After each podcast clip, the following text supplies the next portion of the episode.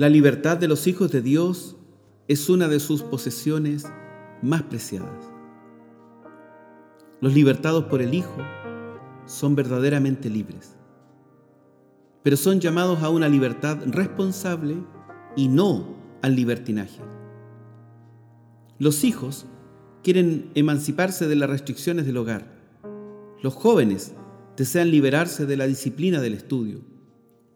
Los adultos quieren verse libres de sus votos matrimoniales.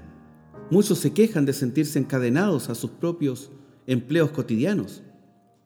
Pero estas no son las libertades a las que somos llamados.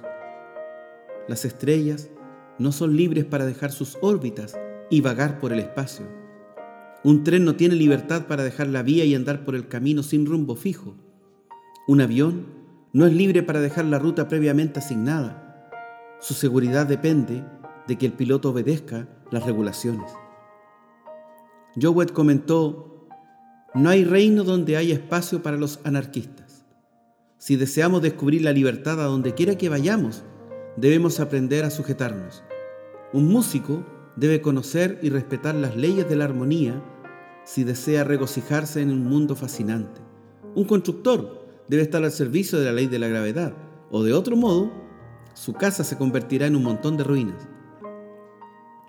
¿Qué clase de libertad puede disfrutar un hombre que desafía constantemente las leyes de la salud? En todos estos ámbitos, traspasar sus límites es convertirse en un lisiado, mientras que respetarlos es llegar a ser un hombre libre. Es verdad que el creyente está libre de la ley, como lo dice Romanos 7.3, pero esto no quiere decir que esté sin ley. Ahora es un siervo de Cristo, ligado por las cuerdas del amor y comprometido a obedecer los numerosos mandamientos suyos que se encuentran en el Nuevo Testamento. El creyente está libre de la esclavitud del pecado, les dice Pablo a los romanos en el capítulo 6, verso 7 en el verso 18 y en el verso 22. Pero es siervo de Dios y de la justicia. El creyente es libre de todos los hombres, 1 Corintios 9, 19, para llegar a ser siervo de todos, para ganar a un mayor número. Pero no es libre para usar su libertad como pretexto para hacer el mal.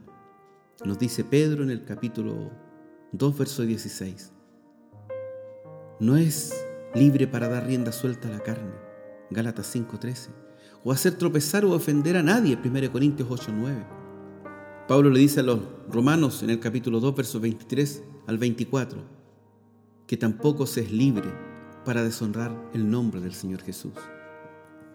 No es libre para amar al mundo, 1 Juan capítulo 2, versos 15 al 17, o entristecer al Espíritu Santo que habita en él, 1 Corintios 6, 19 el hombre no encuentra realización y descanso haciendo su propia voluntad. Tan solo lo encuentra al tomar el yugo de Cristo y aprender de Él. Servirle es perfecta libertad. Radio Gracia y Paz, acompañándote cada día. Yo quiero andar con Cristo, quiero ir su tierra, meditar en su palabra y cumplir su voluntad. Consagrar a Él